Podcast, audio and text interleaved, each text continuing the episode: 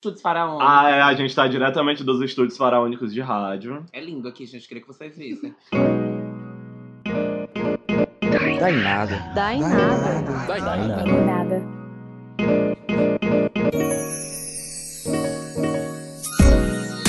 Vamos começar? O Gabriel tá com mania de riqueza. tá que nem aquele meme que tava circulando. Tinha um meme circulando na internet. Pode rir, rir, pode. Que era um prédio caríssimo, acho que era em Recife. Aí tinha alguém na varanda do prédio, pegou e colocou um varal, estendeu um monte de roupa. Aí um cara pegou e fez um post assim: Olha essa pessoa ridícula. Pegou e botou um varal de roupas na, na varanda de um dos prédios mais caros da nossa orla, não sei o que, não sei o que. Aí compartilhando no Facebook, assim, como se fosse fazer shaming com a pessoa, e todo mundo com- comentando, tipo, meu Deus, se tivesse uma, uma varanda desse tamanho na minha casa, eu botava era dois varais e tal. Assim, Ô lugar bom pra estender roupa. Pô, vai que besta, né? Ah, mas eu também tenho amigos que são assim, sabe? Ficaram meio ricos e tal, aí não bebem nenhum São Brás. Não bebe São Brás, é foda. Não, mas faz muito tempo que eu não bebo São Brás, depois de altos traumas. Imagina quando tu foi beber um vinho do Porto pela primeira vez. Seu organismo deve ter entrado em colapso. Porque tu só bebia Pro água Márcio, suja. é bom deixar claro que pro Márcio, o vinho do Porto é um vinho. Um vinho que Mulher, não seja tudo que São não é. São Brás eu chamo de vinho do Vinho do Porto. Aí fica complicado, né? Porque a nomenclatura vinho do Porto é chiquérrima. Eu amo, entendeu? É porque pra mim, vinho do Porto é um vinho meio com gosto de cachaça. Ele é Pra entre que o vinho melhor? e a Pra que cachaça. mais regional do que isso, né? É Portugal Não, e Ceará. Entre o vinho e a aguardente, entendeu? Aguardente, olha. Tu acha, mulher? Tá Aguardente, arrogante, uma água que arde, né? Eu deixo tu Ai, trampar não, não, aguento não. Esse- Ai, essa- gente, pois é. Eu não aguento não, essa matutice. Eu sou o Marcos Peixoto, Joanne. Eita, que ele fez assim, um às vezes ser meu bebê. Tu pegou isso? Peguei, catei. Eu sou o Gabriel Araújo E este é o Dainada. e a gente tá aqui com um convidado, um bom Com um convidado. convidado especialíssimo que a gente chamou, na verdade, pra dar um diagnóstico pra gente. né? que é o Alan Hatz. Olá. Não, Quem conta- prestou atenção nas nossas últimas edições, que a gente teve alguns convidados, você pode ouvir o Alan Hatz no fundo, assim, da gravação, bodejando, bodejando alguma coisa. e agora ele veio aqui pra linha de frente. Opa. Quem é? Eu não acredito não, é Grindr, é? Não, é Facebook. Alguém Será mandou uma mesmo? mensagem. Desa- Eu eu- tava dando em cima do menino. Olha, eu O avisei, menino me adicionou e disse assim. eu avisei O pra ele deixar o celular no o silencioso. Não adianta, não eu moral peguei- nessa casa. O menino me adicionou, aí eu peguei e abri só a janelinha dele e disse, oi, vamos, aí ele pra onde? Aí eu se beijar. Ele não respondeu. Quem não chora não mama. Litera- literalmente não, né? Ao contrário, né? É literalmente. Não, literalmente. Porque mamar é outra coisa. É, e nem eu vou chorar, né? Pra mamar o boy. Será mesmo? Eu já, não, já chorei. Não na frente dele, não na frente dele. Fique bem É claro. melhor introdução. Sim, Alan Hatz, depois dessa. Depois disso tudo, né? De toda essa questão, me fale sobre você, o que, é que você é, o que, é que você faz. Como você tá se sentindo. Depois dessa nossa experiência. É porque a gente acabou de ter uma experiência maravilhosa também, que foi assistir pela primeira vez o documentário Gaga de Dois Pés. não, é não. Como é o que, é que significa, hein? Tipo, A Gaga. Bota na, no Google aí. na altura da Gaga, alguma coisa assim, né? A É, Gaga de alguma igual coisa- pra igual, né? Vamos lá, vamos interpretar o nome do, do documentário. Deixa o Alan Hatz falar. Fala, Alan Então- Hatz, o microfone é todo seu. Mas peraí, Rafa. primeiro me passei. Gente, quem inventou esse vinho antes Passei o vinho. A gente tá bebendo aqui um bom vinho do Porto. Vai, Alan Hatz, fala um pouco da tua vida, da tua carreira e como foi que tu conseguiu esses três Nobels da Paz da psicologia. Então, gente, meu nome é Alan Hatz, eu sou psicólogo psicanalista, formado pela UFC. Olha, é currículo do Lattes dela. Esse é todo o meu Não, mas tu tem um Não, trabalho já com pessoas alcoólatras e. Não. É, eu trabalhei com dependência química por dois anos, no Olha. CAPS, no Centro de Atenção Psicossocial, e Muito na bom Santa Casa, trabalho da Alan. na Santa Casa de Misericórdia de Fortaleza, para a Prefeitura de Fortaleza. Tu deu assistência a pessoas homossexuais Também, também. Sim, tiveram alguns casos interessantes lá, porque pessoas se identificavam com o gênero feminino e chegavam lá com identidade com nome masculino. Mas tinha, tinha uns casos interessantes chegaram lá. Foi bem desafiador. E além disso, um dos teus hobbies é colecionar DVDs e CDs. E livros. Que é, falam sobre ainda tenho essa mania. Não necessariamente. Mas também Aquele vídeo lá daquela senhora vendendo CDs lá no Manaus, tu tem todos aqueles CDs já. tenho todos, mas é isso. A minha coleção maravilhosa que eu amo. Podem contribuir quem quiser as dicas. Quem Quiserem quiser doar, CDs. Não, manda pra gente, pelo amor de Deus, que é a gente que tá pra aqui na labuta. A gente tá precisando, o Alan tem três casas, eu mal tenho uma. o Gabriel tem duas também, agora experimenta, sei lá, vodka com caju. Eu tô tomando uma boa vodka com caju E aqui. eu tô tomando um São Brás. Hoje a gente vai falar de duas coisas muito importantes, né? É verdade, Que é- muito importante. Que é a questão da cura gay, Foco né? Que houve essa liminar aí, que a gente vai discutir e entender melhor o que é que foi que aconteceu. E também o documentário da Lady Gaga, que é ainda mais que é importante. ainda mais importante do que a cura gay? Se- Parou, o mundo, o mundo parou pra ver esse documentário, entendeu? A grande pergunta que a gente vai esclarecer É um se, lixo, é você- se é um documentário sobre a vida da Lady Gaga, mostrando quem ela realmente é, ou se é uma grande apologia à ideologia de gênero. Vamos descobrir hoje. que é o grande objetivo da Gaga desde que ela surgiu, né? Transformar todas as crianças em homossexuais. E assim, a gente também é contra isso, entendeu? A gente acha que essas pessoas estão querendo educar nossas crianças. Imagina se uma criança ver isso, um documentário desse. Eu não quero nem imaginar. Quero nem meus filhos perto do Netflix, entendeu? Depois daquele desenho animado que tinha uma abelhinha, que não sei o que, que tinha um desenho de uma piroca que botaram. Uma abelha com piroca onde já se viu. No O começo da cu só internet. serve pra excretar. Entendeu, gente? Entendam isso. Vamos para o quiz da Inada. Alan me serve. Amor. Vamos para o quiz da Inada.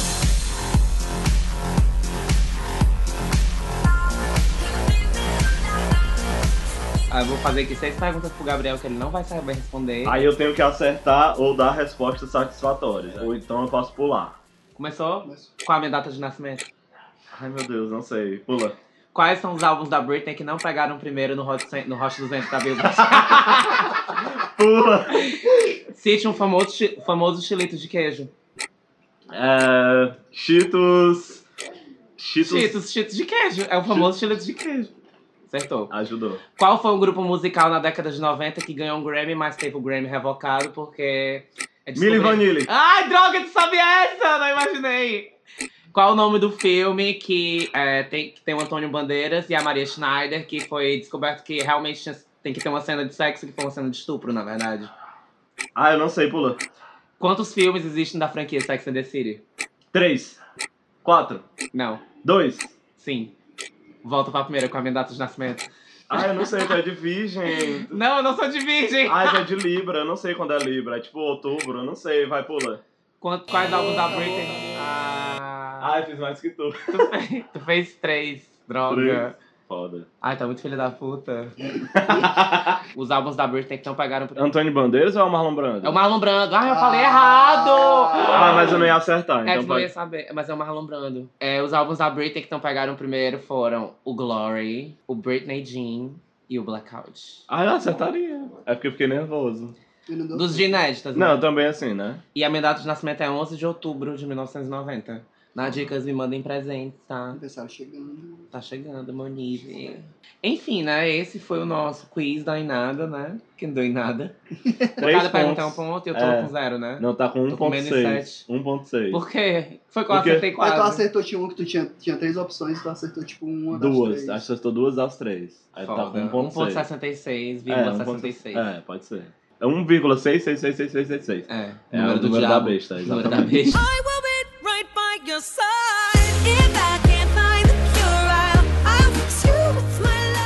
Minha que culpa. tu não fez nada? Eu não aguento mais. Eu tô bêbada. Eu tô brincando, vai, vamos lá. Eu não aguento mais. É um momento sério, vamos lá, a gente trouxe aqui o nosso convidado que veio de muito distante. Vamos fazer umas, umas- algumas questões, né? Sobre Não, então. da cura gay. Toda semana rola uma polêmica, né? Que coloca a sociedade civil conservadora brasileira contra a com- comunidade progressista LGBT, LGBT. E, e pessoas que, que são a favor dessas correntes de libertação sexual e tudo mais. Semana retrasada tinha sido o Queer Museu. Essa semana foi esse juiz que apareceu com essa liminar, que foi devido a um levante popular. Um levante não, como é que chama? Uma baixa assinada. Foi uma baixa Não, mas foi tipo como se fosse uma procuração popular. Não, aí eles entraram com o processo. Conta aí, Alan, o que que aconteceu? Vou pegar do começo, certo? Em Certo. 1990, a Organização Mundial de Saúde, a OMS, ela tirou a homossexualidade da categoria de doença.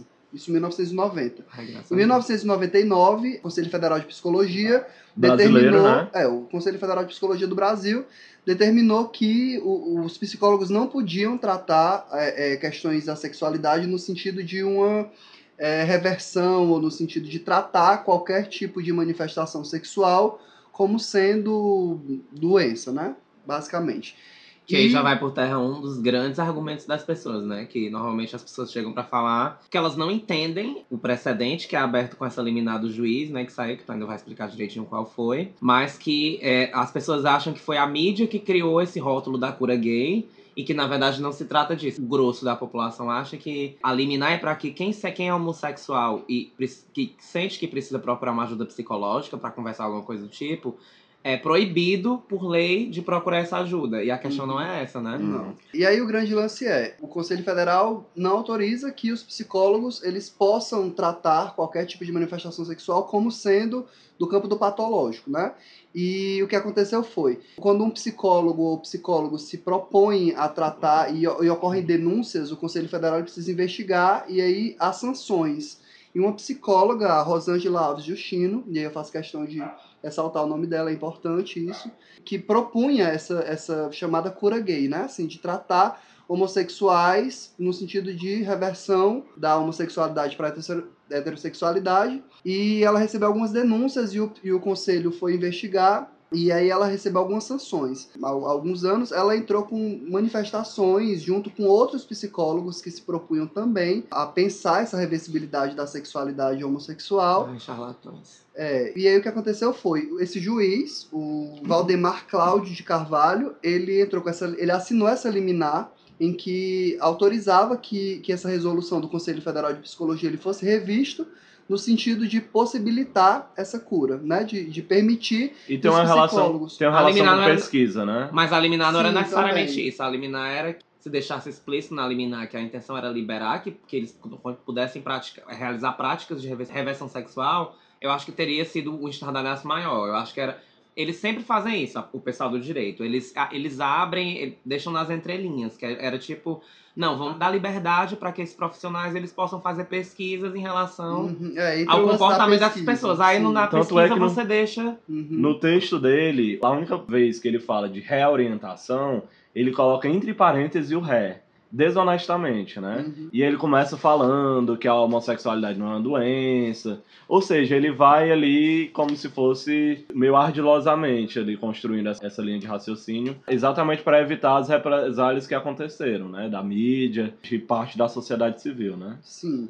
Esses psicólogos entraram com essa manifestação no sentido de fazer valer a possibilidade dessa reversão sem sanções, porque o grande ponto é, essa psicóloga ela recebeu sanções do Conselho Federal de Psicologia e aí isso limita a- o campo de ação, né? Assim, Ela de- recebeu sanções quando ela tentou sozinha, né? ela como profissional, ela atuando, ela recebeu denúncias de que ela estava praticando essa, essa reversibilidade. E em grupo fica, fica mais difícil. Não, né? aí outros psicólogos junto com ela se manifestaram no sentido de que, de que isso seja possível, de que o Conselho Na Federal foram à justiça. foram né? à justiça lutar para quê? E aí essa liminar é é uma vitória deles, no sentido de eles conseguiram é, é, ser ouvidos e eles conseguiram um retorno em relação a isso. Agora eles podem, e o Conselho Federal de Psicologia não pode sancioná-los. Então eles não podem sofrer, é, é, sans- por enquanto, eles não podem sofrer sanções em relação a isso. Eles podem praticar essa reversibilidade sem que o Conselho é, intervenha.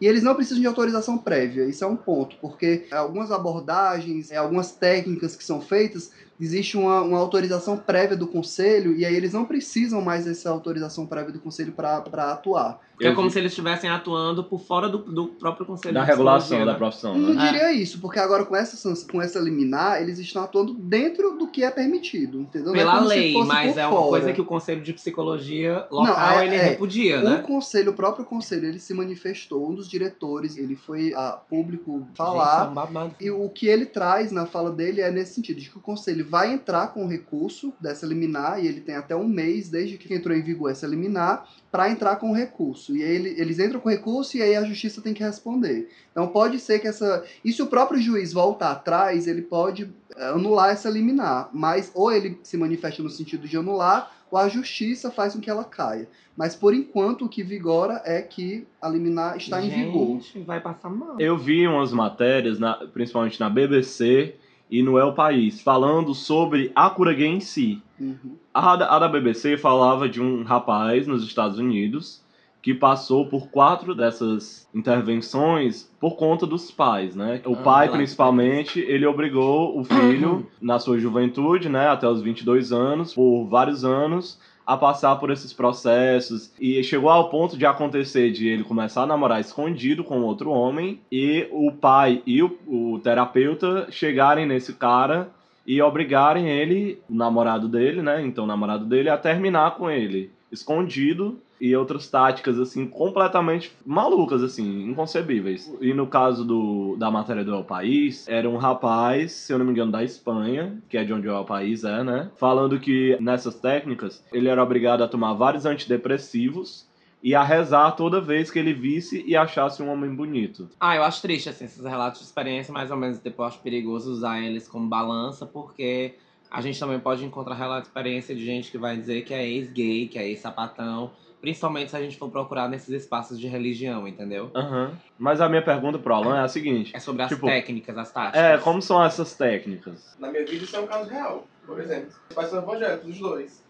E eu contei pra eles que era gay quando eu tinha uns 16 anos. E eles vivem contando história de pessoas que são restauradas na igreja e tal. é a pressão da sociedade e a própria culpa cristã que a pessoa carrega em si, entendeu? Ai meu Deus, eu, eu sou travesti, mas eu sou muito errado e vou pro inferno. Aí ela tenta se restaurar e se adequar às normas pra se sentir bem consigo mesmo e com, com, com o outro, né? Que é, o é a família, é a pessoa que tá na rua que vai julgar e tal. Ela associa tudo, toda essa pressão social que ela tá sofrendo com o castigo de Deus. Aí depois, quando ela chega na igreja e ela entra naquele contexto, ela vê que não é nada disso, porque, enfim, a igreja não consegue sustentar uma coisa divina, né? Que a igreja também é humana e a igreja também tem julgamento, tudo de ruim, assim, que tem na sociedade, aí a pessoa percebe que ela não conseguiu se completar nem na igreja, aí ela volta pra estaca E zero. querendo ou não, é, não deixa de ser um marketing pra igreja, né? Tipo assim, ó, Uhum.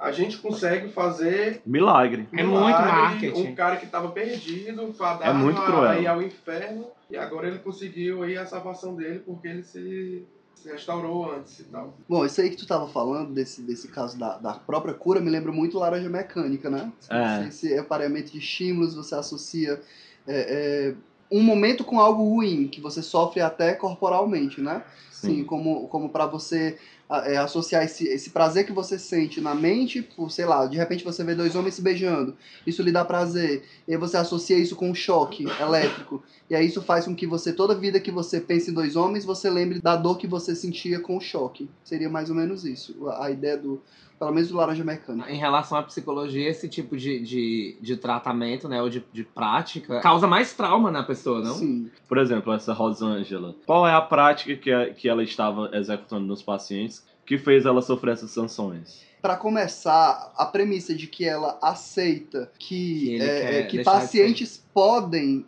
sofrer essa reversibilidade, já trata a própria homossexualidade no campo de algo errado que pode ser passível de, de mudança. Por exemplo, Freud ele tinha um discurso assim, de que eu falo do Freud porque, como eu sou da psicanálise, meu estudo teórico é esse. Mas aí ele, ele traz isso, de que as pessoas questionam a homossexualidade, mas elas não questionam a heterossexualidade. Por que, é que a heterossexualidade ela não é questionada? Por que, é que ela é aceita como algo que imediatamente é correto? Não, tipo, ninguém. Porque biologicamente tem um fim, né? O fim de Talvez. procriação. Mas aí, se, se a gente pegar a própria psicanálise, a reprodução, ela não é a única finalidade do sexo. Na verdade, tipo, ela é uma das possibilidades do sexo.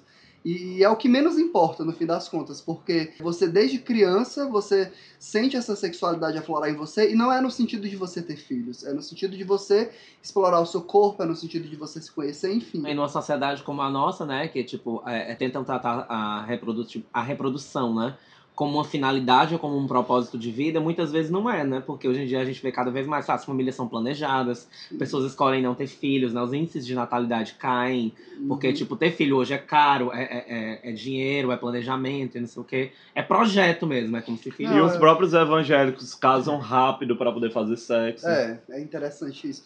Enfim, vocês estão falando da igreja evangélica. E aí eu lembro de um, de um documento da própria igreja católica. E isso é interessante porque eu fiquei um pouco horrorizado quando eu tive acesso a esse, a esse documento, porque é, eu estava fazendo umas pesquisas relacionadas à Tu homossexualidade. ganhou o código da Vinci, né? Aquele, É, aquele o Alan lá no Vaticano.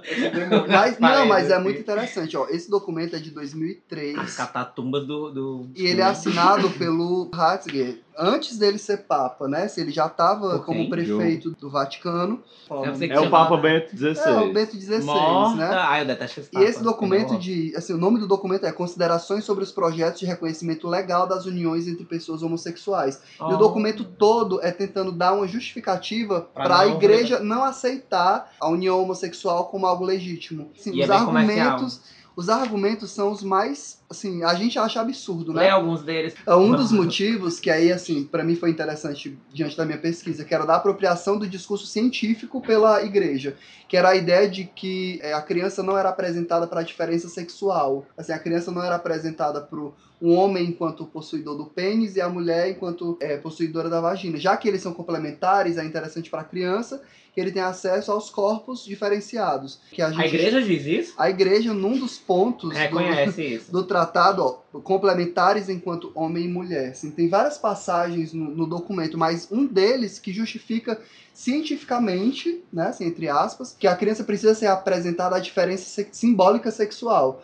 Para psicanálise, isso assim, não faz o menor sentido, assim, porque essa função não tem a ver com o corpo físico necessariamente, entendeu? Assim, são funções que a criança assimila durante o desenvolvimento psíquico Que dela. é bem a diferença entre a coisa da- do gênero e da sexualidade, Isso, né? É. Essa marca, ela não é Essa necessariamente... marca é uma marca da sexualidade, mas não necessariamente do gênero. E ela é simbólica. E, e simbólica antes também, de tudo, porque ela é a própria simbólica. sexualidade é construída. Porque né, aí, também, e aí é o que a igreja defende, por exemplo, com esse documento, de que dois, dois, um casal formado por duas mulheres ou por dois homens não apresentaria essa criança essa diferença. Mas essa diferença ela é simbólica no sentido de que alguém assume uma função de pai e uma função de mãe. E essa mãe não quer dizer é, genitora e esse pai não quer dizer genitor. Tem a ver com a função de adoção, né? Assim, de como esses pais acolhem essa criança que vem ao mundo. E aí duas mulheres perfeitamente podem assumir essa função. Ó, por exemplo, uma das passagens diz assim: a inclinação homossexual é todavia objetivamente desordenada. e Esse documento foi debatido em algum Não, esse documento ele é espaço? oficial da Igreja do Vaticano. Você Mas ele é um encontra- documento que ele é lançado sobre uma questão, É. mas não tem um debate sobre ele. Não, claro que tem... isso tem toda uma repercussão. O Vaticano ele se coloca, ele se apresenta para a sociedade apresentando um ponto de vista,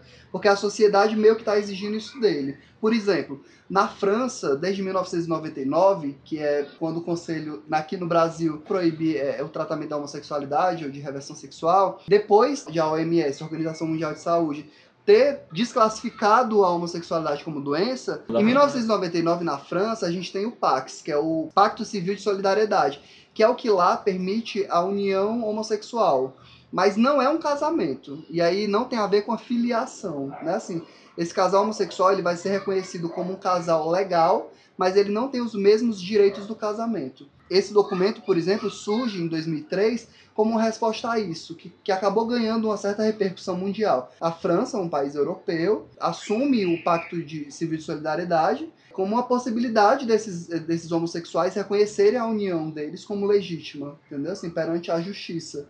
E isso causa um certo tumulto social. E aí a igreja se manifesta com um documento desse, dizendo que não legitima esse tipo de união.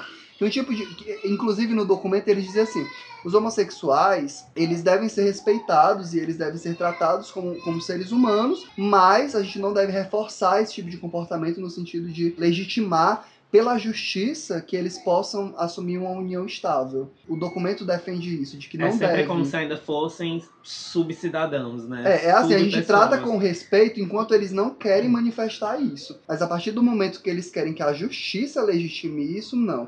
A gente precisa se posicionar como católico e dizer que não, a gente não aceita isso. É o homem e eles podem existir, eles podem existir. Isso. E, mas e, eles e os existem ali como uma subcategoria. e Se os eles quiserem ser vão tratados. respeitá-los. Se eles quiserem ser tratados da mesma forma que nós, com os mesmos direitos, aí já é um problema. Eles podem não pode parecer normal, não pode parecer normal. Pra né? não estimular, né? É, Pra não como se- legitimar. É É assim, olha, legitimar. a gente é. aceita e a gente respeita. Contanto que Existir, vocês, ok, até, até certo ponto. Mas a partir do momento em que vocês querem tornar essa união legal, aí não se justifica. Porque o que se justifica é um relacionamento que vai gerar filhos. Porque É se for uma coisa Deus legitimada, se for uma coisa legitimada, e por exemplo, digamos que uma- na geração que vem as pessoas cresçam em um cenário em que é ok, é legítimo tanto ser LGBT como ser hétero, é como se não, a pessoa já cresce num mundo em que não há uma diferença, né? Uhum. Então, tipo assim, é como se a pessoa já crescesse sem essa ideia de senso de não, existe esse normal e eu sou desviante, e a minha vida já vai ser diferente por isso, blá blá blá blá. Imagina a ideia que não deve ser, né? Tipo, a pessoa já crescer num mundo em que não tem uma diferença entre LGBT e, e heterossexuais. Eles não querem isso, né? Uhum.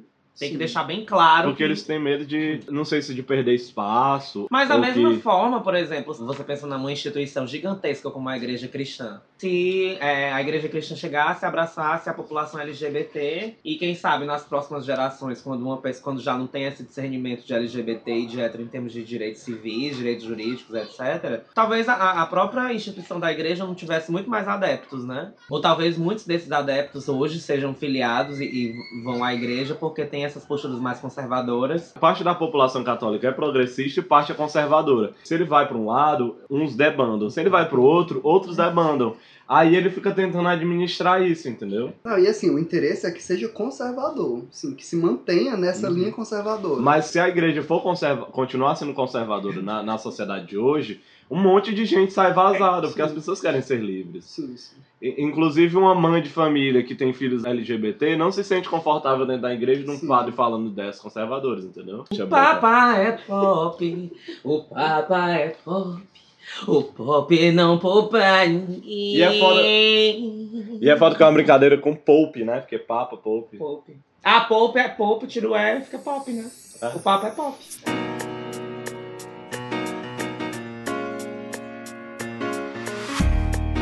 Tu não sabe como são feitas as terapias, porque eles fazem por debaixo dos panos e porque a gente não sabe como é que funciona isso, é isso? Tem um Sim, ponto é nisso sim, porque tipo, se a gente pensar que desde 99 não se podia fazer isso, ninguém tinha que se preocupar Não, em mas assim, não é, isso. não é um negócio de poder ou não poder. Se é liberado e tem gente fazendo, não é interessante que já que eles, eles podem fazer, que tem um acompanhamento de Não, mas é assim, ó, como é que hoje tá eles sendo não feito. precisam de, de, por exemplo, da autorização do CFP, da- do, do Conselho Federal de Psicologia, pra pra realizar isso. entendeu? Literalmente Sim, hoje, né? aí a- Porque anteontem eles não, Não, podiam. Eles Não, mas não aí o judiciário, eles, eles cedem essa liminar, mas aí não tem nenhum porém. Tipo, Não, a, aí a é- gente dá uma liberdade pro profissional fazer pesquisa ou trabalhar de certa forma, mas, tipo, ninguém vai vistoriar isso. Pronto, ninguém ó, vai... esse, esse ponto, isso é muito esse irresponsável, ponto querendo da pesquisa é interessante. Sim, é porque, muito irresponsável. porque aí se trata como se, se eles nunca pudessem até então realizar pesquisa no âmbito da sexualidade. É. E não tem nada a ver. Não tem. Entendeu? Assim, você trabalhar com sexualidade. Gente, qualquer pesquisa, em qualquer âmbito, ele passa por uma banca que avalia se aquela pesquisa é válida dentro de um, um milhão de critérios. Tipo, quem tá no meio universitário, por exemplo, tem acesso a isso. Por isso que da forma que é colocado, você entende quando as pessoas chegam nos comentários da notícia e falam, não, gente, como assim? Vocês também são muito autoritários, vocês não querem que uma pessoa que se sente mal sendo homossexual possa procurar um psicólogo. Gente, não é sobre procurar um psicólogo. Porque a medida não é sobre a pessoa que procura, é sobre o profissional que atende. E sobre o método, né? É, É, o pro- é, o direcionamento da atuação daquele profissional, entendeu? Não é que ele não possa procurar ou que o psicólogo não possa dar uma assistência para aquele homossexual que tá, que tá sofrendo, né? Que tá nesse, nesse momento de sofrimento. Tipo, ele pode, mas no sentido de trabalhar a questão dele se aceitar e Pronto. de aceitar o contexto que ele tá. isso, isso diz muito. Por exemplo, a pessoa tá sofrendo em relação à, à homossexualidade dela e ela chega para um profissional e o profissional acolhe isso como é realmente isso é motivo de um grande sofrimento, a gente tem que reverter isso.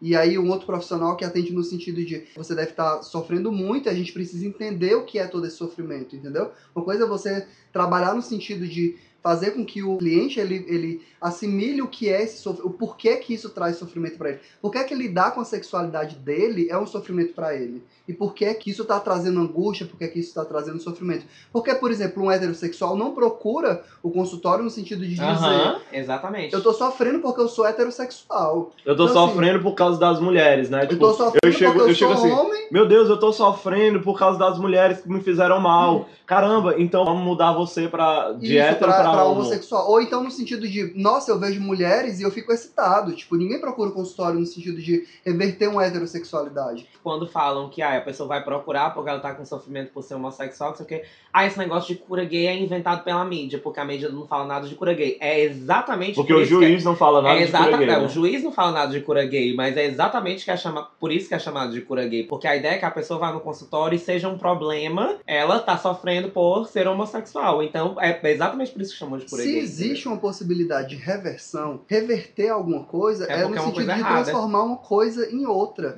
Como é que você transforma uma sexualidade? Assim, ele tá ali, não é algo que você necessariamente. Não é algo que você escolha, não é um estilo de vida. Os grandes debates são nesse sentido. O homossexual hoje, tratado em qualquer sociedade, por mais livre que a sociedade seja, por mais mente aberta que as pessoas sejam, ele sofre sanções sociais. Não, e tem a questão de, dessa ideia de livre, de- da, da liberdade ser usada para manter muitas coisas do formato conservador e de uma norma, né? Porque assim, muita gente usa o argumento de ah, mas se a pessoa quiser tentar, quiser procurar uma prática que possa ver se funciona e tal, ela tem a liberdade para isso. Aí eles usam a liberdade, né? Uhum. Só que, tipo, usar esse argumento de liberdade nesse sentido, pra mim é a mesma coisa de chegar pra uma pessoa que é um morador de rua, ou uma pessoa que vive em regime de escravidão de extrema pobreza, e dizer assim: não, e daí que ele quer se submeter a um regime de escravidão pra ganhar no final de um prato de comida? Ele tem esse direito. Uhum. Entendeu? É como se, tipo, você vê que a sociedade ela tem todo aquele formato já, que é da criação de uma norma, aquelas pessoas que são marginalizadas,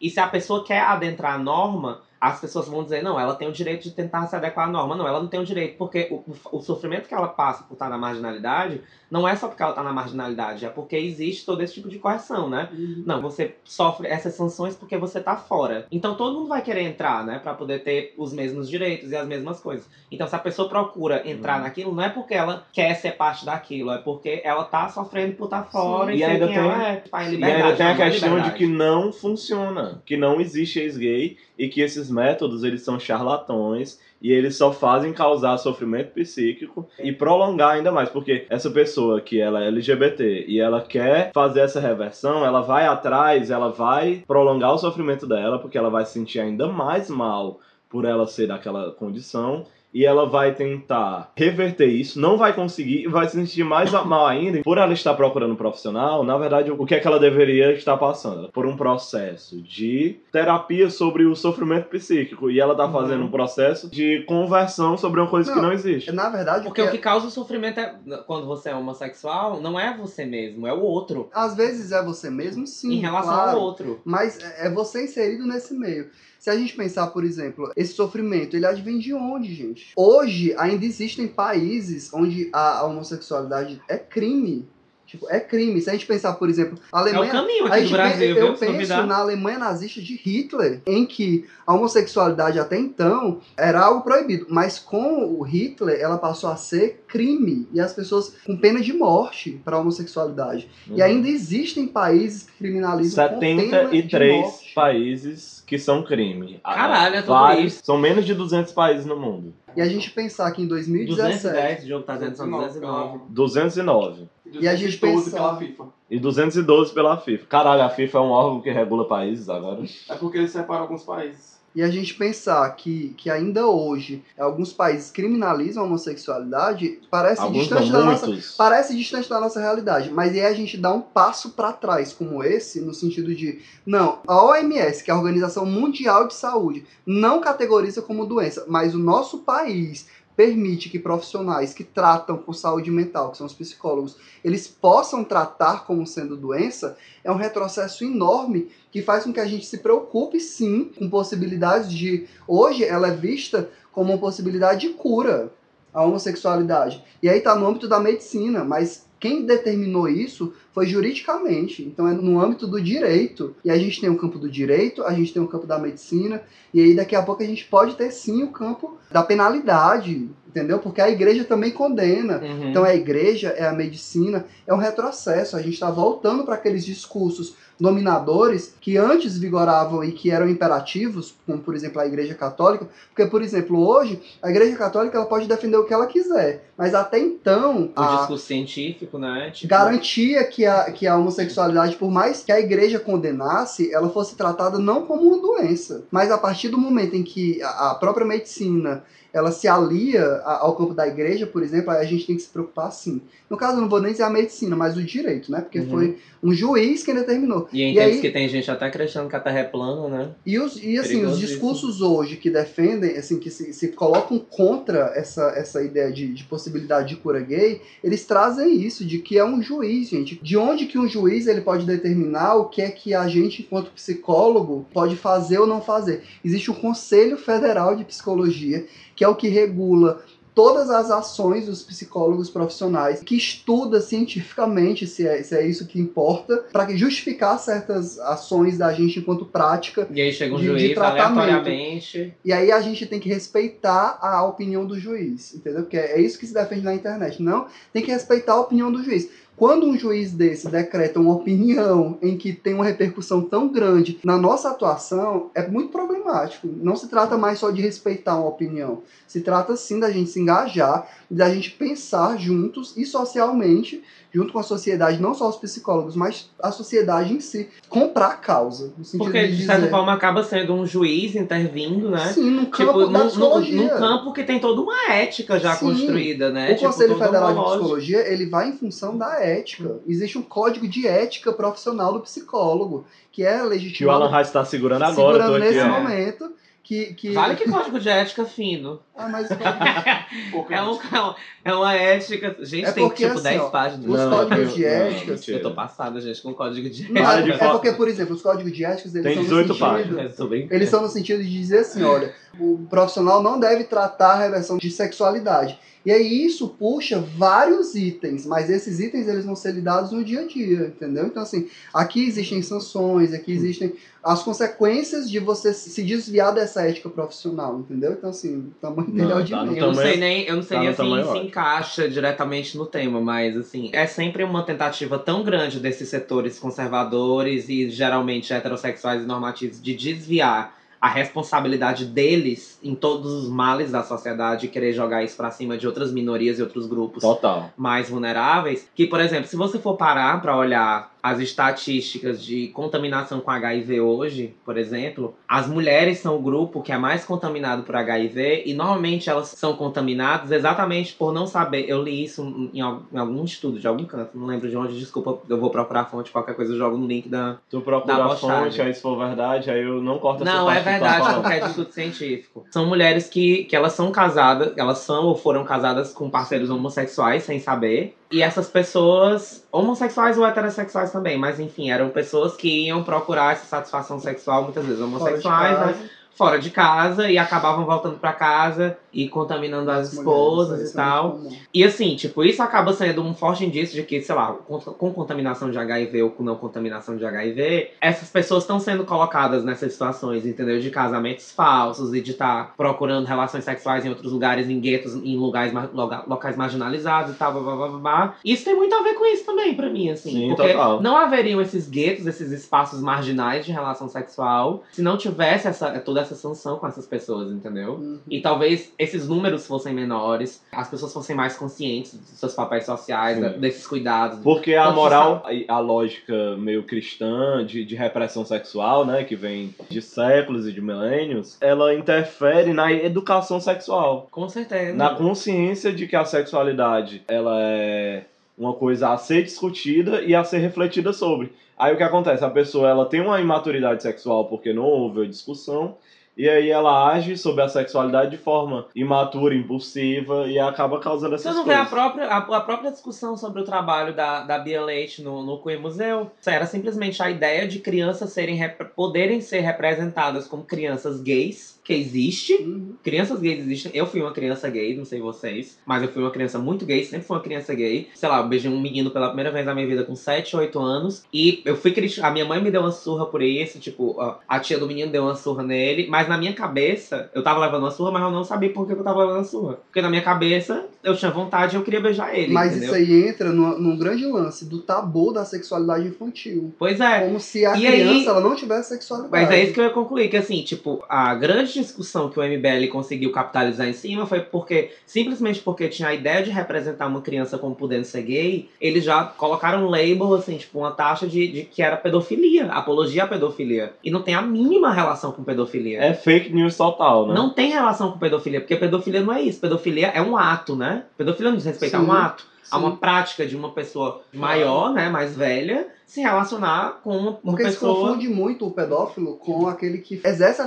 pedofilia. Porque, tipo, o cara pode ser pedófilo no sentido de ele desejar crianças E não executar, e, isso não ser- fazer. a criança ser objeto sexual dela, mas ela não fazer. A condenação criminal é o ato. É né? o ato. A pedofilia é o E ato. ela pode lidar com aquilo pro resto da vida, conseguindo segurar o desejo dela de, de realização Tanto que você vai, no, você vai em qualquer estatística de, de site pornográfico, das visitas de sites pornográficos aqui no Brasil, se você for procurar as tags mais procuradas, é novinha, é coisa desse tipo, entendeu? Tipo, Travesti É também. muito doentio. Não, mas é muito doentio. Se você for olhar, eu tô no Xvideos todo dia.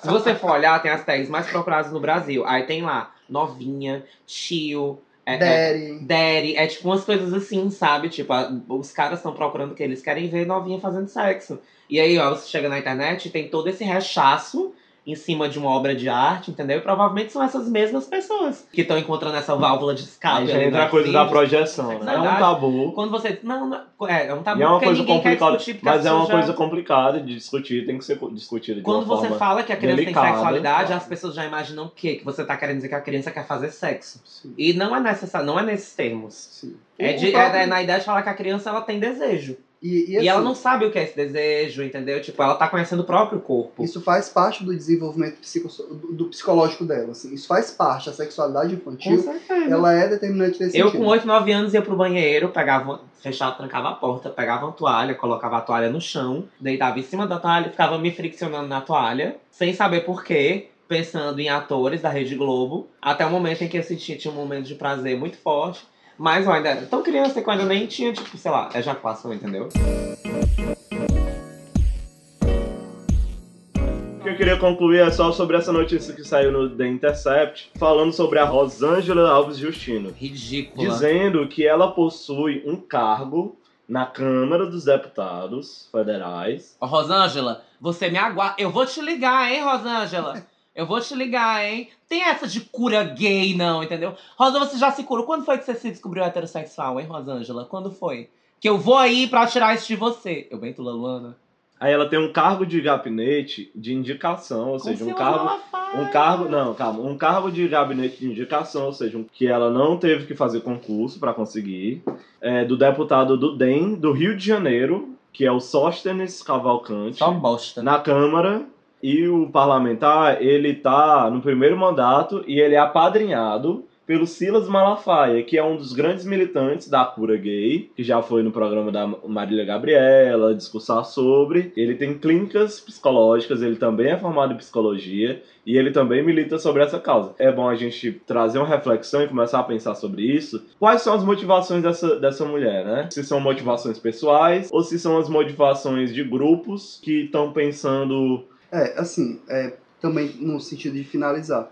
O que eu trago é que pro Freud, e, e, e assim, para mim ele é um, bastante representativo, porque... Mas e pra ti? Não, e aí meu pensamento é, é de acordo com o Freud também. É no sentido de que a homossexualidade, ela é um, um dos caminhos da sexualidade infantil. E ele defendeu isso, Lacan também defendeu isso, e eu tô falando dos, dos grandes nomes da psicanálise porque é a abordagem que eu sigo, mas é o meu pensamento, assim, de que a homossexualidade, ela é uma variação normal da sexualidade. Ela não é algo a ser tratado como uma patologia, ela não é algo para ser tratado como um desvio, que algumas vezes tratam com outros termos para dar uma, uma abordagem diferenciada, né? Assim, para não tratar como se fosse algo ruim, que no fim das contas é. Pra passar por debaixo, né? Pra tentar Se passar. você diz que é um desvio, você não diz que é, entendeu assim? Não é uma doença, é um desvio, entendeu assim? É, são grandes eufemismos pra Isso. falar a mesma Mas é um coisa, né? desvio? Não, é isso que eu tô dizendo, que não é, é. uma, é uma expressão normal. Isso, Não, é uma que expressão que a que galera não usa. é um desvio, que não é nada. É uma E, variação por exemplo, a normal da pedofilia seria o sexualidade. quê?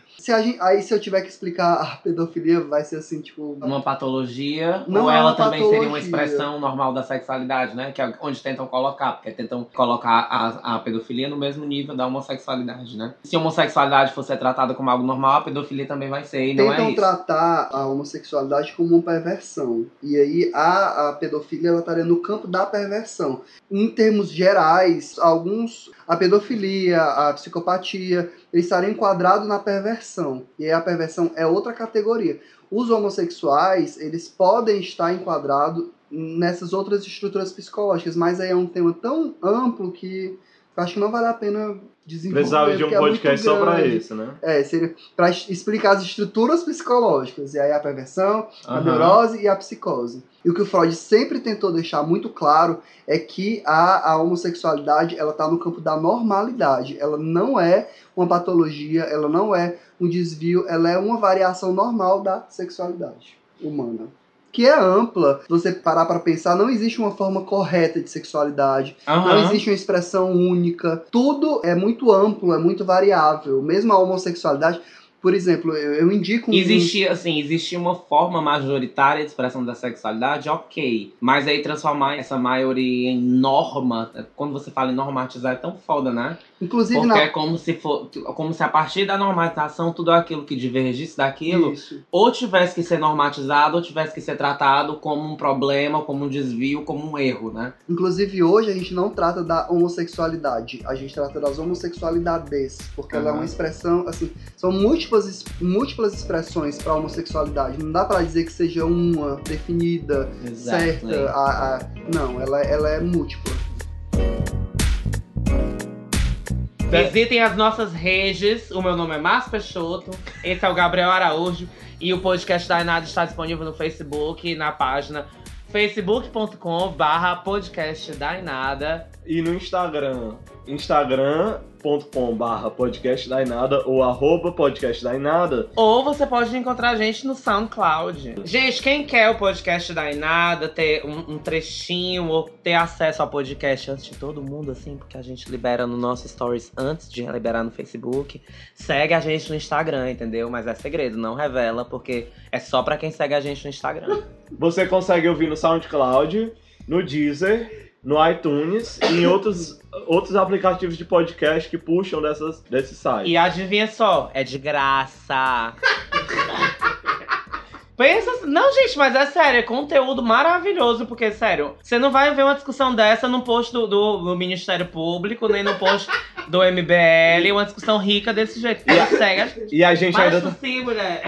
e a gente ainda tá gastando dinheiro com bebida Gente, se você tem aquele amigo reaça, aquele amigo assim que é filho da puta, ou né? que ouve Não pode podcast. falar. Ah, eu não, gente, puta. não consigo não falar filho da puta. É misógino, mas eu não consigo. Aquele cara que é filho de, sei lá, de Não, chocadeira. Não precisa, é só alguém culpa não é da mulher, isso é misógino do mesmo É de onde jeito. ele veio, não, sei lá. Aquele cara que é um produto do meio, um entendeu? E que o meio, o meio é um lixo, né? Que ele é pro- um escroto. É, ele é um escroto. Não, aquele- não precisa ser uma pessoa escrota. Precisa ser só uma pessoa que ouve podcast. É, aquela pessoa que é escroto, ou aquela pessoa que não é escrota, que na verdade concorda com tudo que você fala e tá na sua bolha. Mostra pra ela um podcast tá em nada, porque assim, ou ela vai concordar com a gente, ou ela vai discordar veementemente. E se ela discordar, você pega e diz assim pra ela, então mostra um argumento melhor. Que aí se ela mostrar, aí você pega e manda pra gente aqui do Dainada, que a gente responde a ela, entendeu? Mas aí manda ela seguir a gente também, segue a gente, todo mundo segue a gente, aí a gente constrói esse debate construtivo. Vamos construir essa rede? Vamos se informar? A gente sabe que não vai dar em nada, mas talvez dê, né? Se der, a gente A muda o gente nome é do muito- podcast. O nome do Pronto. podcast é muito niilista, né? Dá em nada.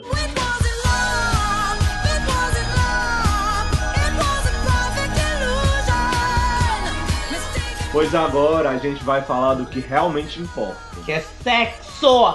Solta a vinheta! Sexo! Eu quero sexo! Sexo!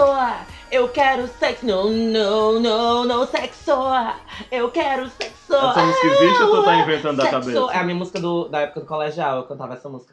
No, no, no, no!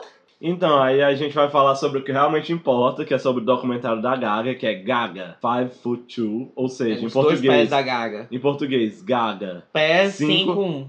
cinco pés um, 5 pés 1. cinco pés A dois, 5 pés do 1.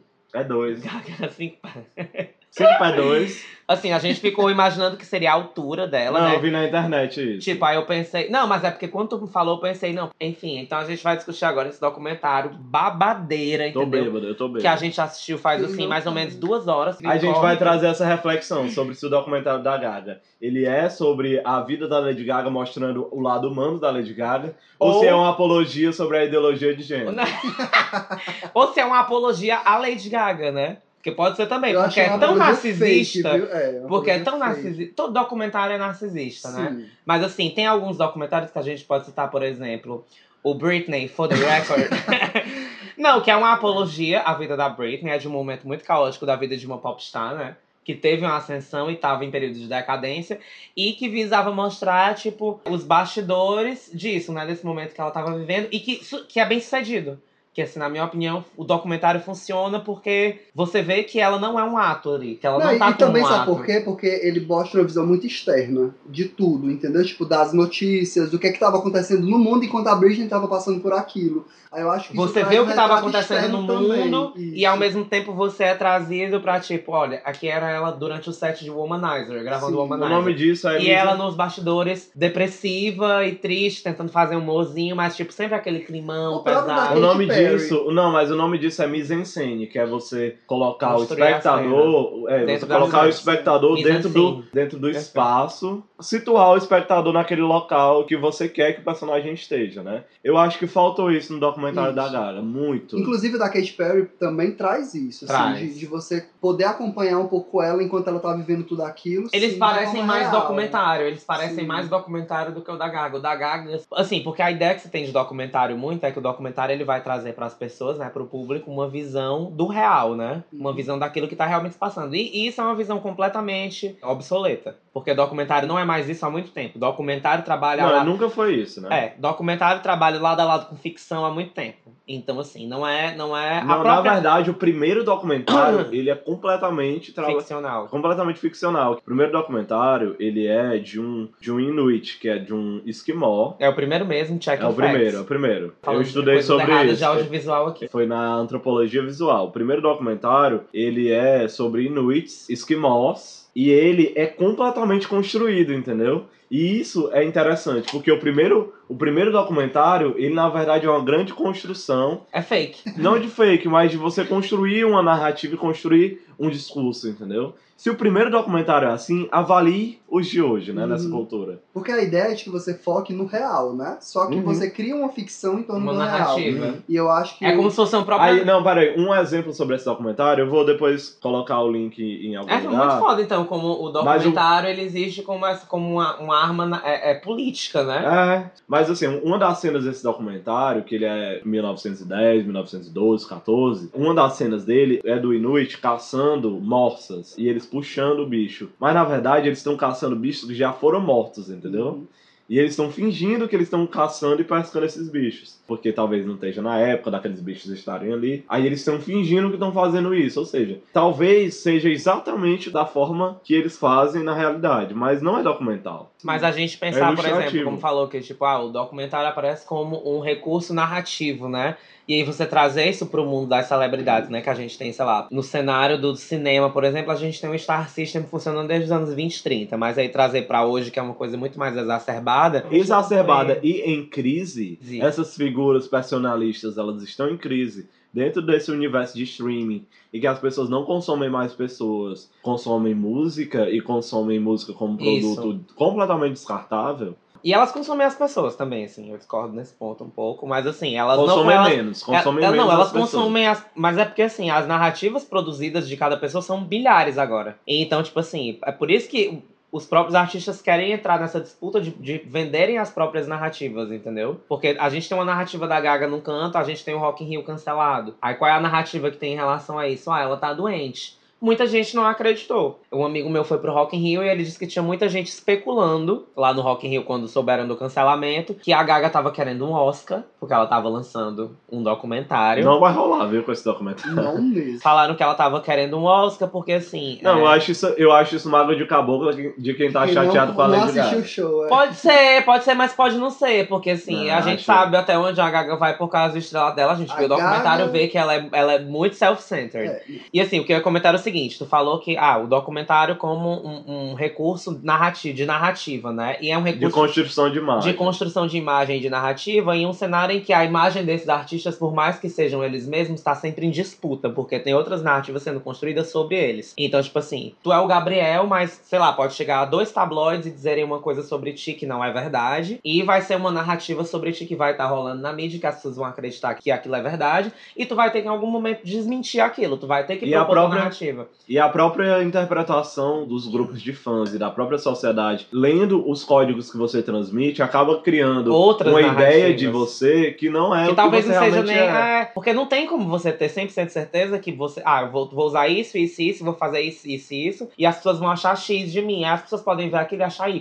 Isso é não tem super possível. É, você não isso. tem controle sobre a leitura dos outros. Mas você manipula documento- nesse sentido. Você tenta. Sim. O documentário como sendo essa técnica, né, ou essa- esse recurso, por exemplo, você vê a Britney. A Britney, na época do For The Record, ela fez um documentário pra quê? Era na época do breakdown dela. O que não faltava eram narrativas sobre ela. Que ela tinha raspado a cabeça pra não fazer um exame que ia confirmar que ela tava sobre o uso de drogas, que ela não podia ficar com a custódia das crianças, que ela não podia ficar sozinha, que ela tava sendo abusada pelo, pelo manager dela. Tipo, tinham 100 narrativas, entendeu? Alguém propôs o documentário e ela disse que ela, não, vamos fazer o documentário porque eu quero mostrar pras pessoas o meu lado da história. E quando você assiste o documentário, você claramente vê que, ok, pode ter um terço ali, alguma coisa ali de atuação, ou de Óbvio. staging, ou de mise-en-scene, entendeu? Mas, tipo, você vê que ela não tava feliz de estar ali, que ela tava fazendo o trabalho dela e etc. Com a Katy Perry, por exemplo, com o Part of Me, que eu também acho muito cronometradinho e muito filmezinho pra galera consumir. Mas, ao mesmo tempo, tem um momento que é muito real, que é o, o término dela com, dela. com, é, com, com o cara lá, que ela era. Ela casou com ele, não? Acho Eles eram casados, É, eu acho. que sim. Que E- tem no documentário da Tem no Gaga. documentário. Spoiler! Ah, do da Gaga, né? Não, mas aí no da Katy Perry tem. E Mas é, é bem solto, assim, bem natural. né? é, é Que é bem assim, de natural. repente Fez parte do aparece. processo. Estavam gravando e aconteceu aquilo. Aí não, não vamos perder esse momento. Aí, pã, foi. Mas aí fica uma coisa, porque a Katy Perry nunca foi essa pessoa que foi vendida pra mídia como tipo, ai, mas meus fãs são a grande, o grande propósito, não sei o que, que é, a- que é a coisa com a Gaga, né? E aí na Katy Perry tem isso, né? Tipo, ela tem essa decepção gigantesca na vida dela, que eu acho que foi uma coisa que aconteceu durante o processo de filmagem. Aí entrou no filme, não é o, a- o grande destaque do filme, mas eu acho que acaba sendo a grande chave. Porque depois você vê, tipo, não, ela tava um lixo e ela pegou aí, não, vou me levantar e vou fazer o meu show. E o maior show da carreira É, dela foi em aí São ela Paulo, faz, na ela época. faz o show, que é o Rock in Rio, né? Não, é São Paulo. É em São Paulo, né? é. Aí ela levanta, ela tá, tipo, chorando, assim, minutos Uhum. antes do show, arrasada. É, é muito lindo. Tenso, que podem E aí o show, conversam com ela, e ela decide fazer. a- acorda e vai. A, a parte foda é quando ela tá naquela plataforma, né? Que ela tem que Ou entrar, seja, é um tipo, clímax, É, que né? ela tá, Parecendo uma tipo, boneca triste, e ela tá tipo triste, aí entra sorrindo, aí começa o show e tal, não sei o que. Isso. Tem que tal, tem tal hora no show que ela vai cantar uma música no, no- no- na guitarra ou alguma coisa assim, e todo mundo começa a gritar Kate, eu me chamo, não sei o que, não sei o que. Ela desaba, ela começa a chorar. E ela disse que é o maior show da E carreira é dela. lindo, é lindo, porque é, é real, entendeu? Você vê que é real, que aquilo não é fake. Tem cenas no documentário da. Gaga que você vê a mesma Tem, coisa. tem, tem. isso. Mas é porque As cenas da- com a avó dela, o que é a foda cena no que ela tá lá deitada naquele sofá, Sentindo sofrendo dores, e, e dizendo Pra exatamente mim, o que essa, ela é, tá pra mim, essa é a cena do documentário. É, É, que a é, dela que é quando sofrendo. você vê que ela não tem como estar fingindo que tá É. sofrendo, ela tá sofrendo, é um ponto. Porque a da avó dela ainda dá pra É, simular dá. uma ideia de que. Por "Ai, mais que ela esteja realmente emocionada, chorar." porque ela tá emocionada. Mas eu- sabe uma coisa tá que eu tava pensando agora quando tu tava falando? Que o documentário, ele é tão mal construído nesse sentido de ter cenas tão soltas, as cenas são tão soltas e tão jogadas, que às vezes parece até natural nesse sentido, assim, tipo, Mas eu acho olha, que é ele isso. é tão natural que ele não foi bem construído, ele não foi construído por alguém, ele não tem um roteiro, ele não tem uma linha de raciocínio. Mas eu acho que é isso, que é, é muito mais da ideia de, tipo, por exemplo, você pegar um período de temporal. Tipo, não, a gente vai gravar daqui até aqui e a gente vai tentar coletar imagens desse negócio, depois a gente faz um documentário. Óbvio que muita gente. O da Britney é muito sobre. é, tem a coisa Aquele da momento. narrativa, entendeu? Porque, tipo, ah, é aquele momento pós o tempo derradeiro dela, né? Que ela teve, que ela chegou no fundo do poço. A gente vai fazer a narrativa ela saindo de lá. O da Gaga não, é- não tem muito isso, o da Katy Perry também não tem muito isso. É, não, vamos fazer um documentário, vamos registrar aqui backstage. É, Então, por que- isso que pra mim é muito tipo, ah, são momentos que horas a gente tava gravando, horas a gente não tava, a gente tem material disso, a gente não tem material disso. Eu também tô num processo, por exemplo, sei lá, que eu tento registrar o máximo de coisas possíveis. Mas assim, não é aquela coisa tipo, ah, você todo canto que você vai, você tá com a câmera ligada. Não, Você mas... ligar a câmera assim em alguns momentos. Não, e- mas no processo de documentário, geralmente, a O tempo pessoa tá ligando a câmera o tempo todo. Mas aí E tem você momentos em que você, Mas em aí- que você decide que não, nesse momento eu tô aqui no banheiro, você não vai me filmar. Mas Ou aí então às vezes eu acho que, eles que os próprios né? artistas eles entram e eles chegam e eles. Claro, Claro. Não, eles pensam esse tipo de coisa, tipo, ah, a gente não tem que gravar 100% dos momentos, entendeu? Mas eu acho que eles Até gravam porque e nem, nem- gravam. mas nem as pessoas estão tão dispostas a gravar 100% dos momentos. Esse documentário da Gaga, o cara que gravou não era ninguém da, da equipe dela. Era um diretor que veio de fora. Sim. Então, provavelmente, as horas que ele tinha com a Gaga eram schedule, assim, entendeu? Eram- Eram agendadas, entendeu? Tipo, ah, eu vou chegar na sua Não, casa eu tal acho- hora. Ele- geralmente, quando Não. grava um documentário desse, eles estão disponíveis. O artista está disponível pro, pra ser filmado o tempo todo. Sim, todos ele os Não pode estar disponível todo, o tempo mas- todo, mas Ó. o cara não vai estar lá o tempo todo. Ele não vai pra lá o tempo todo. Ele entendeu? não, Mas mas se você maior. contrata, se você contrata seis câmeras. Não eram seis câmeras, era ele. Não, mas se você contrata seis câmeras, dois pra estarem de dia, E o cara, e o diretor? Ele vai ficar 24 horas com a Gaga durante não, seis não, meses? mas não precisa. Ele pode editar a partir das imagens. Ele- Não, mas assim, Por a gente exemplo, não sabe mas como Não, é, a gente tá Eu- pensando. é porque eu vi uma entrevista dele. Mas, então ele por disse exemplo, que era ele e a Gaga. Era só ele, com a ele câmera disse na que era mão. ele e a Gaga. É, aí A presença era É, ele e a Gaga. é- E a Gaga topou, tipo, não, eu topo. Você Não, mas assim. aí o diretor, ele pode ser tão pirado Pode estar sempre ideia, ele com outro câmera, mas estar de- sempre ele, entendeu? Mas ele pode estar lá 24 horas andando com ela. Assim Porque, como ela tá trabalhando, ele tá trabalhando O que, é que eu junto, penso em relação a esse documentário específico? Existem momentos chaves, por exemplo, o Super Bowl, é- ela indo na casa da avó dela mostrar a música que ela fez com a Joanne.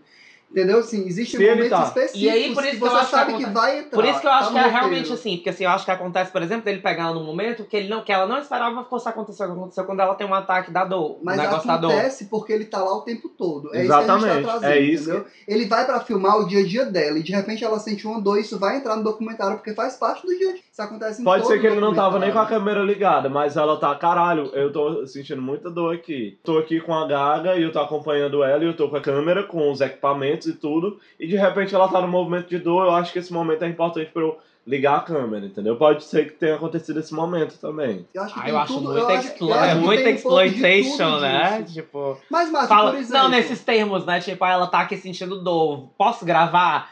Não, Você não tá tô dizendo que é errado, dor, eu tô dizendo que é, é, é muito... Você tá sentindo dor, eu também vou gravar este momento. Tá no roteiro. Da Gente, avó dela eu acho Vamos gravar um roteiro. momento em que mostram pra avó dela a música que você fez pra ela, pra, pra filha dela. Entendeu? Então é programado. Agora, esse que o, que o- que o Gabriel tá falando, eu concordo com ele. Eu acho que ele faz parte da disponibilidade da equipe de estar lá acompanhando a rotina da Gaga, entendeu? Existe esse momento acontecendo. Libera, filma, entendeu? Eu acho que Ou então também. filma e depois libera, entendeu? Isso, também. Filma e depois libera. Imagina o quanto de footage desse documentário que, que não, Deve ter, não, né? não, não ficou de fora. Dá pra fazer outro documentário, inclusive até melhor.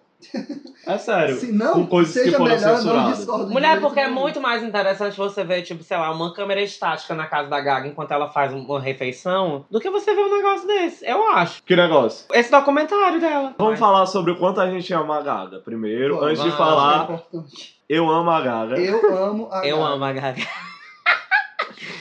Não, gente, é porque assim, a gente Art ama. pop, art pop hino injustiçado. Eu acho que o Art Pop é o melhor álbum dela, a gente ama a Gaga. Amo, melhor estreia. A gente ama a Gaga, mas assim, isso não isenta a gente fazer críticas a ela, entendeu? Ah, acho que as críticas são necessárias. Assim, porque muita gente que conhece a gente gosta do Wanda. E o Felipe Cruz, ele tem um ranço meio pela Gaga, sabe? Ele tem, ah, uma, é? é, ele tem uma Em questão com a a quê? É a Gaga. questão dele com a Gaga? Me conta. Ele tem esse olhar da Gaga, assim, meio que por trás da Madonna. Ah, ele é fã da Madonna, Ele né? é fã da Madonna. Pronto, Ah, é ele é um fã da Madonna que vê que a Lady Gaga acerta, mas tem aquele olhar da Lady Gaga de um fã da Madonna. Não, mas não é isso não. Mas eu não é- tenho esse olhar. Eu sou apaixonado pela Lady Gaga. Eu também sou, adoro, Mas a acho a gente- Lady Gaga incrível. Mas não tem incrível. como não observar o quanto ela é, e quanto ela é uma pessoa falha, e inclusive o quanto ela é uma artista incrível por isso, né? E como ela se vende como essa pessoa falha, Sim. né? Porque, por exemplo, esse documentário inteiro é sobre a insegurança da Gaga. É. É, sobre como ela é insegura e tal. Isso O que quanto- você fica assistindo e você fica. Mulher, por que, ela é tão insegura se ela é tão incrível, né? É, Tipo, não- e ela começa já o tá nesse documentário- momento. E aí você vê a insegurança dela com o próprio álbum, né? Com o Joanne. As pessoas não vão receber bem, elas não vão gostar de me Ela ver. vai lá de na me ver sem Walmart, as, sem as fantasias. Ela vai na Walmart, as pessoas não reconhecem ela. E aí ela bota os álbuns na frente, né, e tal. Mas assim, tem até o Glory ela embaixo. começa- Comprei o Glory no iTunes. Que o Glory sim é um bom álbum. Ela- Joanne é o ó. ela começa o documentário falando o quanto ela superou essa baixa autoestima que ela tinha no passado. e ela não quanto- superou. E o documentário mostra o quanto ela não superou. Uhum. Eu não gostei do documentário, por quê? Ele não conduz o espectador de forma interativa, e já que ela tava tentando trazer um discurso, ela não me convenceu do discurso que ela trouxe. Do quanto ela é interessante, do quanto o lado humano dela é importante. Ah, eu quero Porque falar a minha pra... Ela já tinha me mostrado isso na obra dela Uhum, e me pareceu uma redundância. uhum. Eu não me surpreendi com nada que tava naquele documentário. Ele se repete muito, o discurso dele se repete muito, mas principalmente porque em alguns momentos não parece que ela tá sendo autêntica ali. Parece que ela tá vendo que uma câmera tá ali e ela performa em cima disso. Tipo, quando você pega o seu celular e você começa a fazer um, um Snapgram, um Stories sobre você, você tá ali performando, entendeu? E parece que no documentário ela É tá, ela tá como coisa. se o Stories estivesse acontecendo o tempo O todo tempo todo. Como se ela não tivesse deixado isso ir, como se a câmera não tivesse escondido, entendeu? Você sente a câmera ali. Eu acho que isso é um problema. E eu falo isso como um grande fã da Lady Gaga. Assim, eu não sou de, não sou um Little Monster. é, eu não sou um Little Monster, mas a Lady Gaga é, um- é uma das artistas que eu realmente sou apaixonado. Ela é mais interessante do que ela mostra no documentário. Ela não conseguiu construir uma história interessante no documentário. Numa profundidade do que a Gaga se propõe e do, do que a Gaga é, de toda aquela questão de conceito, afundada nas belas artes e tudo mais, e de que ela é uma pessoa exigente. Eu achei um documentário medíocre. Eu concordo com o Gabriel e eu acho que o defeito desse, desse documentário é que ele não, não conecta a gente com a Gaga. Eu acho que ele ainda mantém essa distância da gente com o artista e ele não mostra o lado humano dela, entendeu? Ele Assim, tenta. ele tenta, Muito. mas mesmo esses momentos, eles parecem que eles aconteceram por acaso dentro de algo programado. Por exemplo, quando ela se encontra com a avó, a gente vê que há uma emoção real, mas que aquele momento foi programado, entendeu? Então, nesse sentido, eu acho que ele não Total. conecta com, com o humano da Gaga. Ele conecta com a artista Lady Gaga. Tudo que ela fala no documentário parece que é um pouco pensado. Fecha uma gestalt, né? No sentido de eu vou falar aquilo que, que eu acho que eu posso falar como artista. Eu não sinto que há a Stephanie ali. Pra mim, há a É Lady por, isso, Gaga. é por isso que eu acho que, tipo, se você for olhar nas redes sociais ou dos ciclos que você faz parte, a resposta ao documentário tá sendo sempre positiva por parte dos fãs. Ah, eu tô assistindo o documentário, tô achando isso. Ai, Gaga, ai, ai, mulher, que orgulho de não sei o que, de, de ser teu fã, de não sei o que, blá blá blá. Sabe por quê? Porque o documentário, ele é exatamente o que? Ele reforça todo o discurso que ela construiu desde o começo. É o mesmo discurso. E é isso que eu tava pensando, tipo assim, eu achei um documentário ok, não odiei, mas também não amei. Não odiei. Não Não odiei, odiei. mas não amei.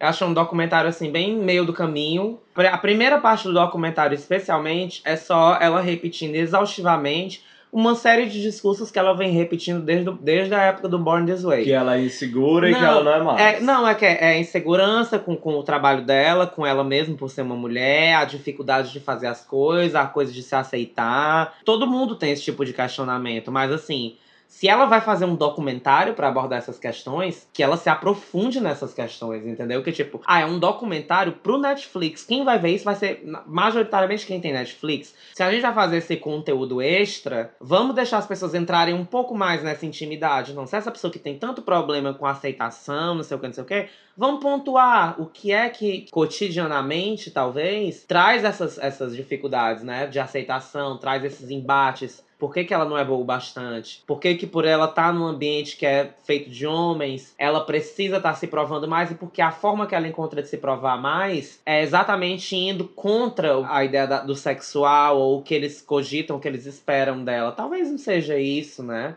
Uma década depois que ela surgiu, talvez ela tivesse um- ponto diferente, ou já, já se visse de uma forma diferente, que é o que ela fala no começo do documentário. Mas aí, com o próprio lançamento do Joanne, ela prova completamente que ela não, ela não superou Não, mas essa não insegurança. Eu entendo Em que é uma vários insegurança. pontos do documentário mostra que ela não superou essa insegurança. É, e você, você entende que é uma insegurança de artista, né? Mas assim, tipo. Não pelo- só de artista, Não, mas com como... o Joanne, com o Joanne. Você tá lançando um trabalho novo, é normal que você tenha uma. Ó, eu tô deixando de fazer isso, isso e isso, porque é um outro tipo de som. Porém, você vê que a insegurança dela muito maior não é, não é com o som, é com a imagem. Imagem. É o visual. E é tipo, é como se as pessoas tivessem se apaixonado pela Gaga, não pela música da Gaga. Que que eu, deixa de ser verdade. né? é, mas eu acho que é isso que incomoda tanto ela. Sim. Porque ela é uma musicista, entendeu? Ela é uma artista de música. E ela teve que apelar pra um, pra um visual pra ela poder conseguir repercussão em um primeiro E lugar. ela conseguiu. E ela conseguiu, mas ela virou refém disso. Acho que não virou, mas ela tem Não, medo ela virou, ela virou, ela virou. se Ela virou porque, porque eu gosto desse visual Ela, não, dela. mas ela construiu. É porque ela já tinha construído todo um território laboratório que já, já possibilitava ela de pegar e não, agora eu não vou mais usar nada disso e eu vou lançar um trabalho. Aí ela tira toda aquela maquiagem, tira todo aquele circo, e aí, nesse momento, ela sentiu, não, eu preciso voltar. Porque o art pop foi assim. Quatro primeiros O art pop foi apoteótico, porque era ela no auge do, daquela coisa dela. Porque a Gaga até então fazia sempre isso. Toda vida que ela ia lançar um álbum, ela criava uma expectativa. E o problema dela, eu acho que é esse, que é ela se achava mais do que ela realmente era. A gente já conversou Que sobre foi, isso. foi, não foi o vai nada, contrário né? do que vocês falaram. é, que vocês falaram, do tipo, ah, ela, ela é melhor do que ela se mostra no documentário. Ela, eu acho que já. Hoje ela é. Já eu acho o contrário. Eu acho que ela se vê, ela se via maior do que ela era. E aí ela prometia coisas, ela queria fazer coisas, mas ela não tinha profundidade bastante pra alcançar essas coisas. Não, Quando ela faz o é art pop, pra mim, é o exemplo nítido disso. Que é quando ela chega e fala: Esse álbum eu vou trazer a arte pro pop. E assim, gente, o Andy Warhol trouxe a arte pro pop. E a arte nunca deixou de sair do pop desde então, entendeu? Então, tipo assim, ela não tá fazendo nada de novo. Quando ela traz essa proposta, na verdade, ela tá querendo medicar. Aliás, tá o, logo, querendo- o logo do Dainada, né? Deixa. né? Que é, olha, referência minha, viu? Que eu cheguei e joguei. Bota a latinha do Andy Warhol.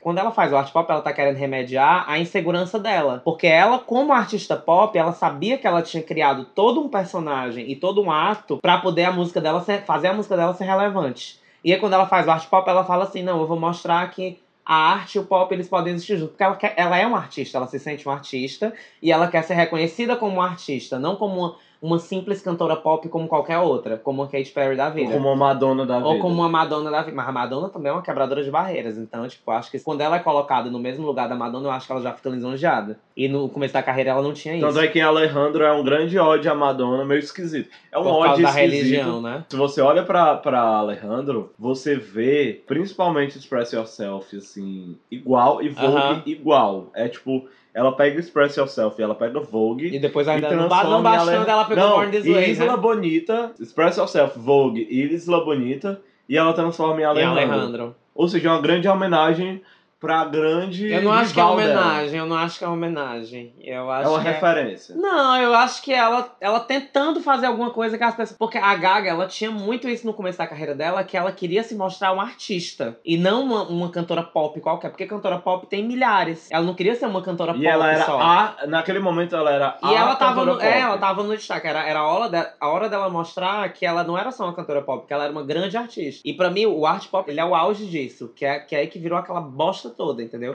Porque assim, Bosta toda, não, tu não, não, gosta não, não, não falando, não falando bosta toda do álbum, Ah, mas eu tô sim. falando bosta toda em relação à forma como o time dela e a gravadora, sei lá, lidaram com, com a repercussão do álbum, alguma coisa do tipo, porque a gente sabe que teve altos conflitos. Mas tu não Não gosta do teve pop? O art pop é maravilhoso, o álbum é incrível, as performances são maravilhosas. Eu, eu gosto de que é escrachado, que ela pega referências do mundo das artes e aplica nas performances. Forma Acho, bem explícita. eu acho, é, né? de forma bem explícita. Eu acho que é legal.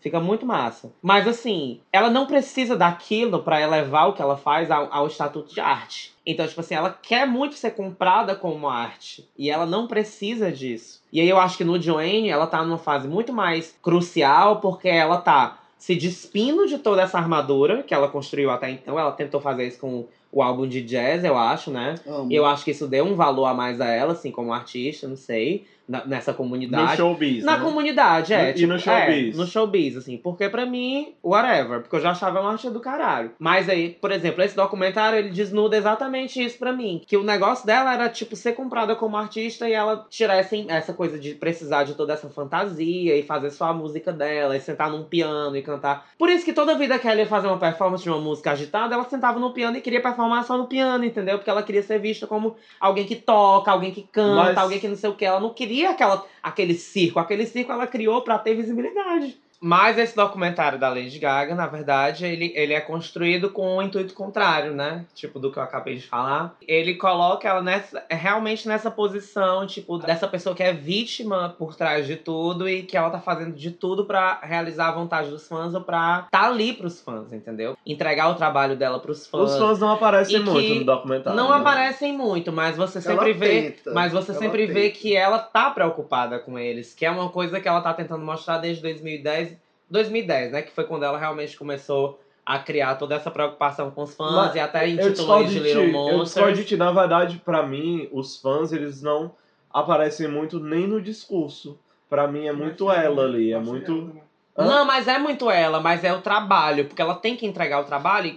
E quando, quando, quando você vê que ela tá preocupada com a recepção do trabalho, ela tá preocupada com os fãs. Sim, eu acho que os fãs estão ali sim É. no discurso dela. Aquela cena poderosíssima que ela saindo da gravadora, só com a roupa dela mesmo, da- já nessa era de Joanne, que não é nada demais, né? Tipo, é só o cabelo amarrado e um top. Eles fazem aquele paralelo com todas as eras, né? Que ela andando pela, Uhum. pelas E ruas. que ela tinha uma postura menos humana. né? muito menos humana, que ela era muito em- e olhando assim, parecia um recorte assim no meio da rua. E Parece as um pessoas- robô, Um né? robô.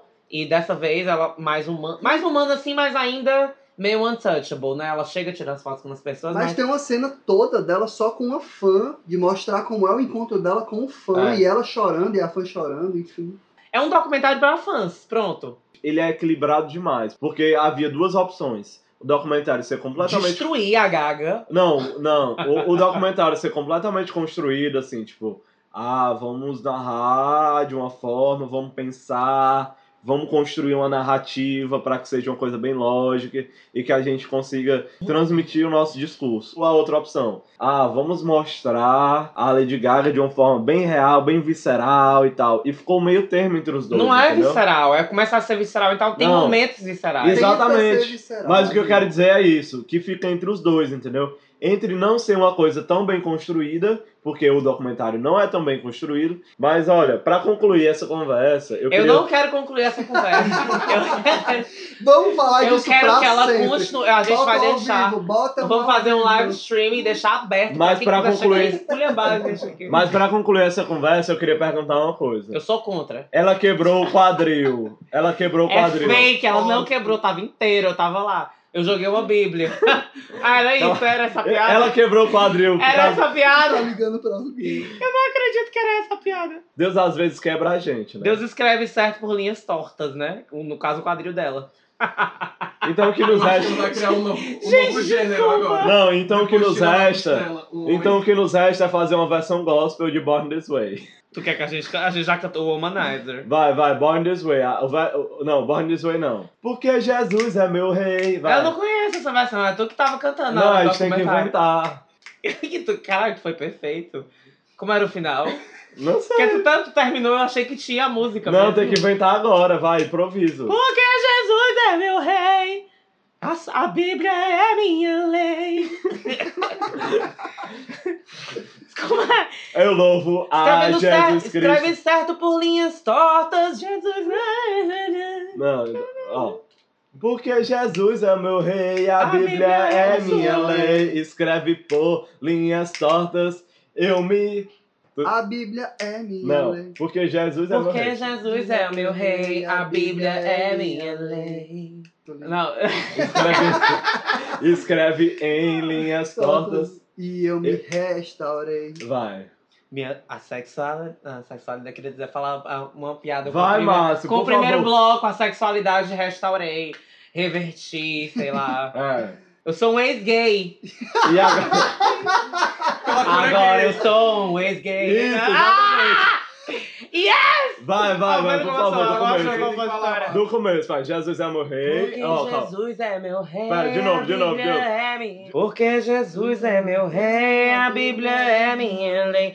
Escreve certo por linhas tortas, sou um ex-gay. De novo, vai. Agora é o coro, né? Porque Jesus é meu rei, a Bíblia é minha lei. Escreve certo por linhas tortas, eu sou um ex-gay. Porque Jesus é meu rei, a Bíblia é minha lei. Escreve certo por linhas tortas, eu sou um ex-gay. Eu sou um ex-gay. Eu sou um ex-gay. Escreve certo por linhas tortas, eu sou um ex-gay. Ei, pessoal, aqui.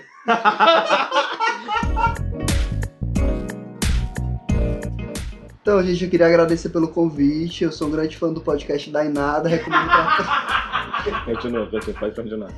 recomendo pra todos.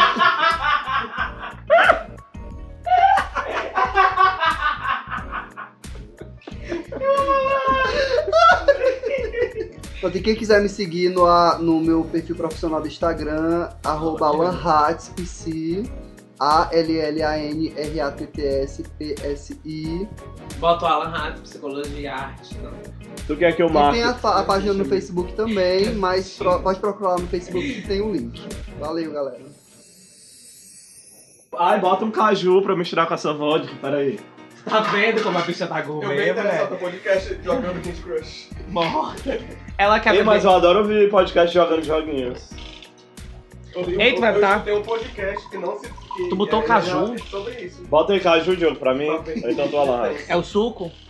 Suco de caju. E se eu botar no vinho, será que fica bom? Deve Não, ficar um Isso lixo, quer né? dizer então que eu sou a serva de vocês? Por que uva e caju Não, então não na dica. Continua daqui a pouco, deixa eu, eu vou mijar, então tu continua mesmo Não, pro pode- público, pode depois eu... Olha, eu tô cansado de ser o alívio cômico desse, desse podcast. né? Mulher, tu tá cansada, mas tu continua aí, tu. Não, porque eu sou real, entendeu? Eu não sou a gaga, eu não vou fazer um documentário. Eu Você não, ainda tem a gaga, né? é, eu não vou fazer um documentário pra mostrar a verdade sobre mim, porque tá aqui a verdade sobre mim, cagada e cuspida. Encarnada, isso. Ele ainda tem a Olha, gaga. gente, gente, olha, eu tinha que ser uma celebridade, porque eu ia ser a celebridade mais foda de todas. Ei, Márcia, e tu tem Chegar no oferecer álbum aqui, entendeu? Quem não gostar do meu álbum, não compra, querido. Não, der- não gostou, não desce pro play. O Gabriel, O não, mas vamos voltar aqui profissional. pro assunto, não sei o que, não sei o que. Mulher. Deixa eu profissional, tá, Gabriel? Mas Ele- ainda ele- bem o que tem Gabriel, o o Gabriel viu? quer secretamente transformar o nosso podcast no Mamilos. Mas aí quando eu paro pra falar, eu, dou, eu levo a conversa pro ramo certo. E o Gabriel nem espera que eu leve, mas eu pego e levo. Aí ele, pronto, aí ele fez o gancho que eu, que eu Ei, passei a semana inteira estudando pra fazer. Mulher, eu faço os ganchos que tu passa a semana inteira estudando pra fazer. Foda. Olha, eu não tô nem ouvindo o que vocês estão dizendo, mas é o seguinte. Olha, Muito você fácil acha- dizer que não escutou as coisas. É, eu queria ver se escutasse, né? Depois fala de novo.